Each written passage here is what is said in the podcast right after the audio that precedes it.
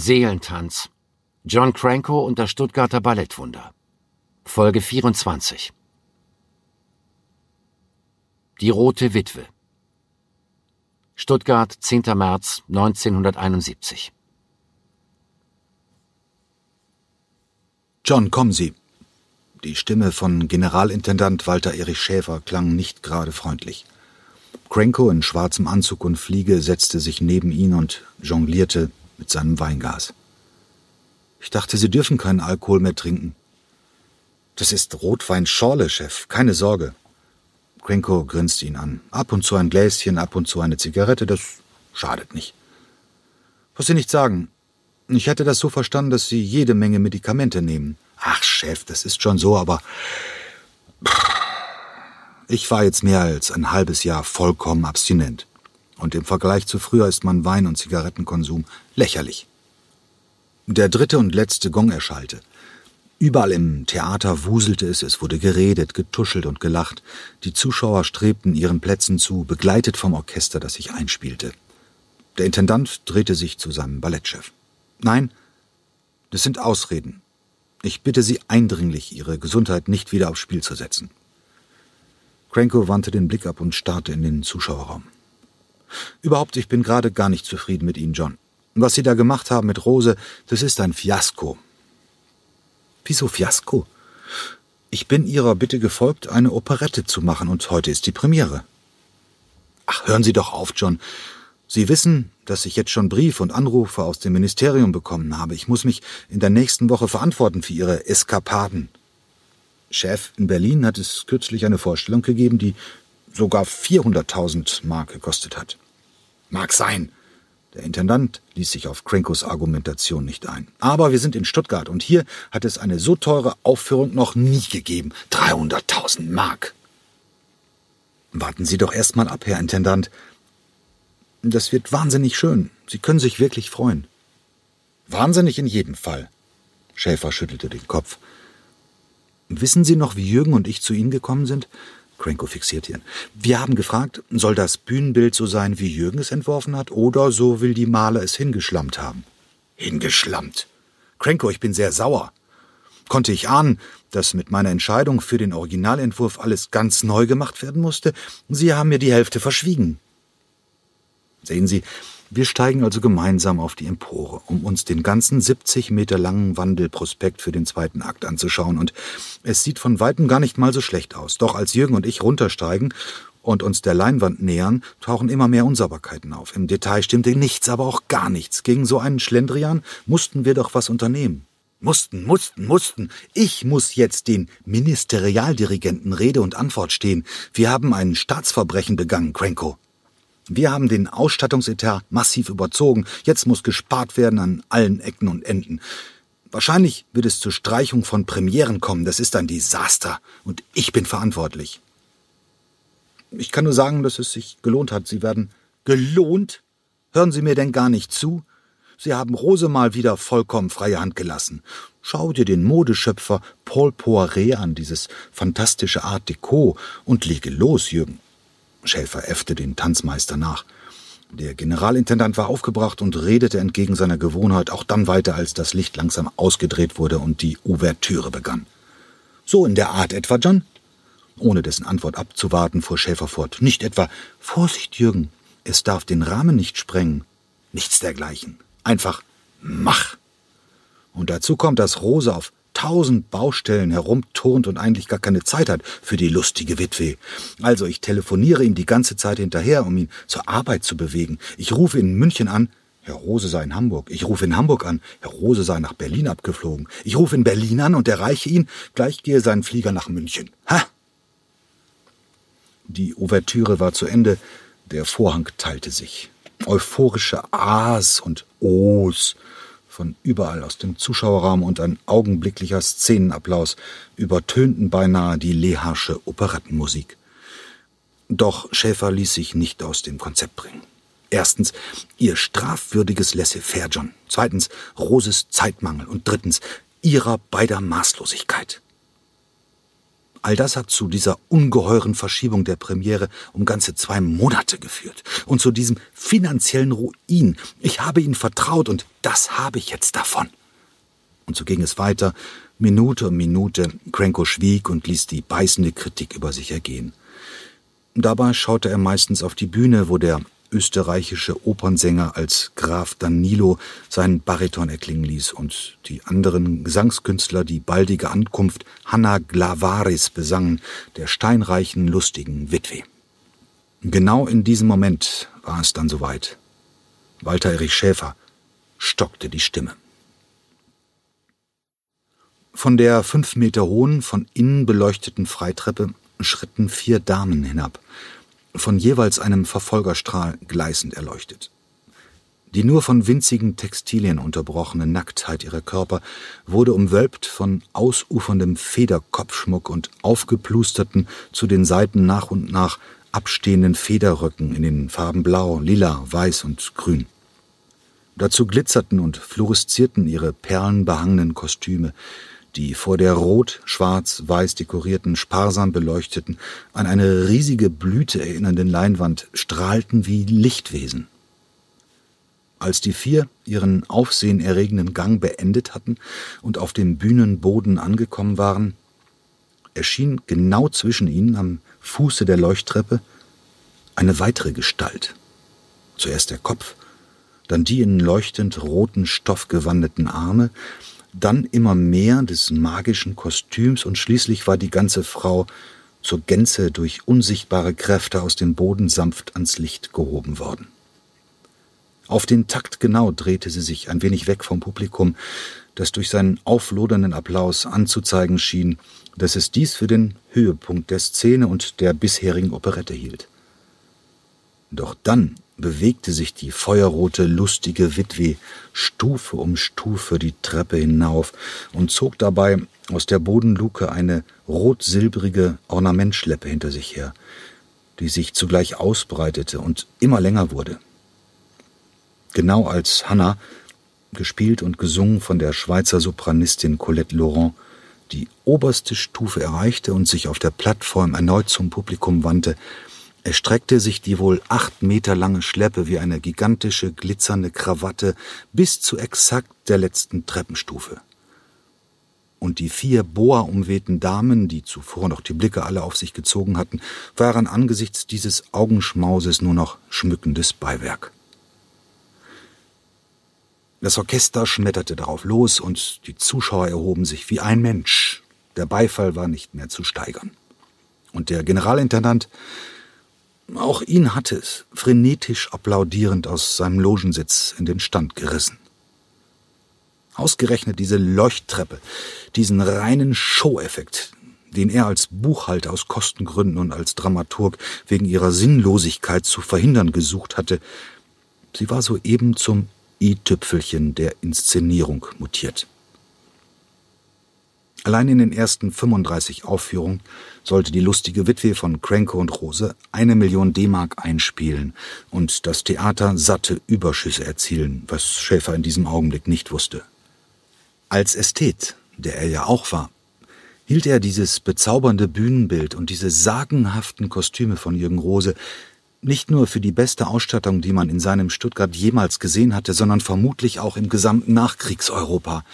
Er konnte sich nicht helfen, aber es war vollendet. Einwände. Stuttgart, 2. April 1971. Hi Ricky. Egon Matzen kam aus der Dusche und trocknete sich mit einem riesigen braunen Handtuch ab. Wartest du bitte noch kurz, ich bin gleich fertig. Wir gehen zusammen in die Kantine, okay? Klar, Egon. Sag mal, habt ihr euch wieder vertragen? Im Prinzip ja, aber pff, bin immer noch sauer. Wie war denn das eigentlich genau? Ich war ja nicht dabei. Also, Ricky, wir gehen in den Troubadour. Gute Laune, kühles Bier und so weiter. Ich hatte meine Mädels dabei. Wir setzen uns zu John und die anderen um den Tisch herum, holen Stühle von überall her. Und ich sehe zum ersten Mal an dem Abend in Johns Gesicht, total betrunken. Craig nickte. Und ich denke mir nichts, wir lachen und ich mache meine Jokes und tuschle mit den Damen und es kommen immer mehr von meinen, deinen Fans. Ja, von mir aus meinen Fans. Es waren dann irgendwann so um die 20 Leute. Alle wollten mit mir reden und auf die Schulter klopfen und plötzlich dreht John sich zu mir und beginnt mich aus heiterem Himmel anzumachen. Was soll denn das? fängt er an. Fühlst du dich nicht mehr wohl mit uns? Sorry, John, sag ich, aber ich kann ja schlecht sagen, ihr dürft nicht mitkommen, oder? Natürlich kannst du das, brüllt er so laut, dass alle sich umdrehen, aber du willst es nicht. Du fühlst dich geschmeichelt, du brauchst das. Jetzt hör mal zu, sage ich. Aber er wird immer lauter und unterbricht mich. Also diese Leute da, er steht auf, echt. Er zeigt mit dem Finger auf sie. Das sind nicht deine Freunde, Egon. Diese Leute da und er fängt total an zu schreien und er rastet total aus. Das sind Blutsauger. Ich schreie zurück, genauso laut wie er. Bist du wahnsinnig, John? Wie kannst du dir sowas erlauben? Das sind meine Leute. Und mit wem ich mich verstehe, das ist verdammt nochmal nicht deine Sache. Du bist ja nur eifersüchtig. Und dann sind wir raus. Für mich war das. Na gut, er hat sich entschuldigt, aber seitdem habe ich überhaupt keine Lust mehr, mit ihm was zu trinken. Sie bogen jetzt auf den grell beleuchteten Gang, der zur Kantine führte. Schade, sagte Ricky. Er hatte sich so gut im Griff, als er von Frank zurückgekommen ist. Aber jetzt, ich finde, es ist schlimmer als vorher, oder? Ja, finde ich auch. Die Besprechungen in den Feuilletons machen ihn jedes Mal fertig. Den Kögler will er gar nicht mehr sehen. John ist sehr, sehr dünnhäutig geworden. Sie öffneten die Kantinentür und begaben sich zum Ballettisch, an dem der Großteil der Kompanie saß. Es war eigenartig still in der Runde. Cranko brütete über der Stuttgarter Zeitung, die ausgebreitet vor ihm lag. Was ist denn los? flüsterte Egon. Aus der zweiten Reihe beugte er sich über die Kollegen, um einen Blick in den Artikel zu werfen. Marcia HD drehte ihren Kopf und flüsterte ihm ans Ohr. Das ist ein öffentlicher Aufruf aus dem Publikum, die wollen. John begann zu reden, seine Prima-Ballerina schwieg. So, das meint also die Ballettgemeinde aus Stuttgart. Seine Stimme war gefährlich leise und durchdringend. Dass wir nicht genügend deutsche Tänzer im Ensemble haben. Nur zehn von fünfzig mit deutschem Pass. Krenko nahm einen tiefen Schluck aus seinem Weinglas und schenkte sich erneut ein. Seine Augen blickten abfällig in die Runde. Das ist für mich gar nicht so schlimm, dass einige Leonberger und Weiblinger glauben, sich in die Belange des Stuttgarter Balletts einmischen zu müssen und ihren beschissenen, einfältigen, kalten Nationalismus über die Kunst stellen und mir ins Handwerk fuschen. Betreten schauten mehrere Mitglieder der Kompanie zu Boden. Aber was mich zur Weißglut treibt, hier, er hielt die Zeitung hoch, ganz unten stehen die Namen derer, die das genauso sehen. Egon, Marcia, Ricky und Reed und die anderen Ausländer werde ich ja jetzt wohl entlassen müssen, oder? Damit die Deutschen besser zur Geltung kommen. Noch ein Schluck Rotwein. Was ich also ganz besonders schlimm finde, sind diese Unterschriften. Er fixierte jeden einzelnen der Reihe nach. Von fünf deutschen Tänzern und fünf deutschen Tänzerinnen von euch unzufrieden darüber, dass die anderen nicht auch Deutsche sind. Cranko trank seinen Rotwein in einem Zug, stand auf und bahnte sich einen Weg an seinen Sitznachbarn vorbei, die ihre Beine eilends zur Seite drehten. Wisst ihr was? Während er dem Ausgang zustrebte, drehte er sich noch einmal um, sein Gesicht war verzerrt. Ihr könnt mich alle mal.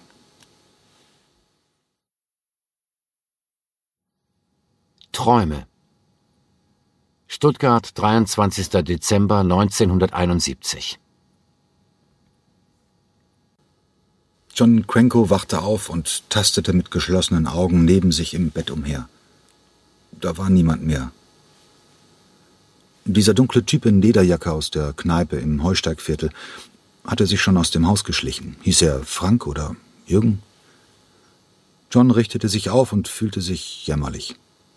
Draußen wurde es schon langsam heller. Es musste gegen fünf in der Früh sein.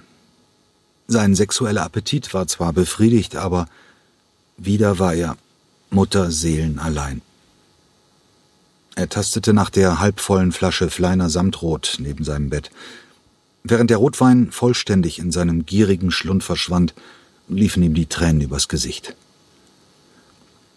Einige Minuten später in denen er ins Dunkel gestarrt hatte, kippte er wie in Zeitlupe seitlich zurück aufs Bett und fiel augenblicklich in einen unruhigen Schlaf. Nicht einmal als die Flasche aus seiner Hand glitt, über die Matratze rollte und auf den Boden polterte, wurde er wach. Rustenburg. Schweißtropfen. Die Tür des tuckernden Autos kracht zu. Mutter und Schwester winken. Abfahrt. Ich auf dem Rücksitz, Vater vorne. Die Häuser der Reichen, die Townships, dann die Ebenen in rotbraun. Schweißtropfen, trotz des Fahrtwinds. Ein Geier am Straßenrand. Wir reden kaum. Stunde um Stunde, drei Bücher in der Reisetasche. Ich habe Ferien. Manchmal nicke ich ein. Ankunft. Gepäck ins Zimmer. Der Verwalter mit gigantischem Hut, unter dem er sich vor der brennenden Sonne Südafrikas versteckt. Vaters Klienten sind meistens schwarz, aber manchmal, um Geld zu verdienen, vertritt er auch diese Sonnenhutträger. Verwalter, Einsatzleiter, Kommandanten, Ausbeuter, Sklaventreiber, sagt mein Vater. Ich weiß nicht, warum er das sagt. Noch nicht. Gespräche am Grillplatz vor der Veranda, ein Feuer lodert in der Nacht. Die Schwarzen mit kühlen Getränken auf ihren Silbertabletts. Nur ihre Augen beweisen, dass sie da sind, den Rest schluckt die Nacht. Ich fühle mich zu ihnen hingezogen, aber sie blicken mich nicht mal an. Der Sonnenhut will jemanden verklagen, so viel verstehe ich mit meinen acht Jahren. Seine Aggressionen, sein Körpergeruch, widerlich. Das Impala-Steak wird von Aktenordnern abgelöst. Ich täusche Müdigkeit vor und lese im Bett ein ganzes Buch. Licht aus. Schweißtropfen. Die Nacht undurchdringlich. Schreie. Sie kommen von draußen. Im Schlafanzug hinaus, keiner sieht mich, Vater schläft die Verandatreppe runter, barfuß in den kühlen Sand. Die Schreie von jenseits des Hauses. Ich fange an zu rennen. Da, ein freier Platz mit Lagerfeuer. Der Sonnenhutträger ohne Sonnenhut, umgeben von seinen Bediensteten. Ein Busch wird mein Versteck, nur einen Steinwurf entfernt. Ein Holzpfahl, angekettet wie Vieh, ein schwarzer Mann. Der Verwalter schimpft wie ein Rohrspatz, doch das Schlimmste kommt, als er aufhört zu schimpfen. In seiner Hand ein Holzstock, daran drei lange Lederriemen mit harten, dicken Knoten. Er holt aus, die Bänder sausen durch die Luft auf den Mann zu. Ein Knall, als der Weiße mit einem Grinsen den Holzstock blitzschnell zurückzieht. Die ledernen Knoten bohren sich in das Fleisch des Schwarzen. Er schreit entsetzlich auf. Er schaut in meine Richtung, als ob er mich sehen kann. Ich schreie auch, falle rückwärts. Wieder saust die Peitsche, wieder dieser unmenschliche Schrei und immer wieder Hieb und Schrei, Hieb und Schrei. Meine Tränen befeuchten den staubtrockenen Sand. Alles, was ich kenne, ist plötzlich anders. Wie ich plötzlich losrenne über den Sand, am Pfahl und dem Mann vorbei und mitten in einer riesigen Lache aus Blut stehe wie ich die Hand des Weißen greife, er schüttelt mich ab wie eine lästige Kakerlake, wie er mich tritt und anschreit, und ich schreie, und der Schwarze am Pfahl schreit, und plötzlich auch mein Vater im Schlafanzug schreit und mich aufhebt, und ich in seinen Armen keine Luft mehr bekomme vor Schluchzen. Wie wir unsere sieben Sachen in die Koffer schmeißen, ohne uns umzuziehen, und wir losfahren, in Schlafanzügen, und ich Angst habe, ewige Angst wie ich die ganze Nacht an den Schwarzen und seine Schmerzen und seine Tränen denken muss, und am nächsten Tag und bis heute. Sein Schrei hat mein Leben verändert. Gegen neun Uhr hatten sich der stellvertretende Ballettmeister Alan Beale, Ann Williams, Marcia Heide, Heinz Klaus, zehn weitere Gruppentänzer und Lore Eisfeld im Ballettsaal eingefunden. Marcia und Heinz waren gegen zehn Uhr, wenn normalerweise die Proben begannen, bestens aufgewärmt und hatten ihr Training absolviert bereit für den dritten Akt der Initialen. Erst nach und nach hatten Cranko-Solisten begriffen, was er mit dem zweiten Klavierkonzert von Johannes Brahms vorhatte. Denn er sprach, was ungewöhnlich war, kaum darüber. Das Konzert hatte vier Sätze und für jeden von ihnen hatte der Ballettdirektor ein Familienmitglied als Hauptfigur vorgesehen. Ricky für den ersten, Birgit, die nach ihrem schweren Unfall längst wieder genesen war, für den zweiten, Marcia für den dritten und Egon für den vierten Satz. Formal waren die Initialen RBME ein handlungsloses, klassisches Ballett. In Wirklichkeit aber war es eine Liebeserklärung.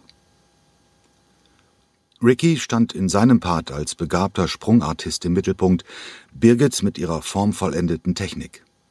Während Ricky, Birgit und auch Egon in ihren Parts ohne Partner auskamen, sollte Marcia zusammen mit Heinz Klaus tanzen.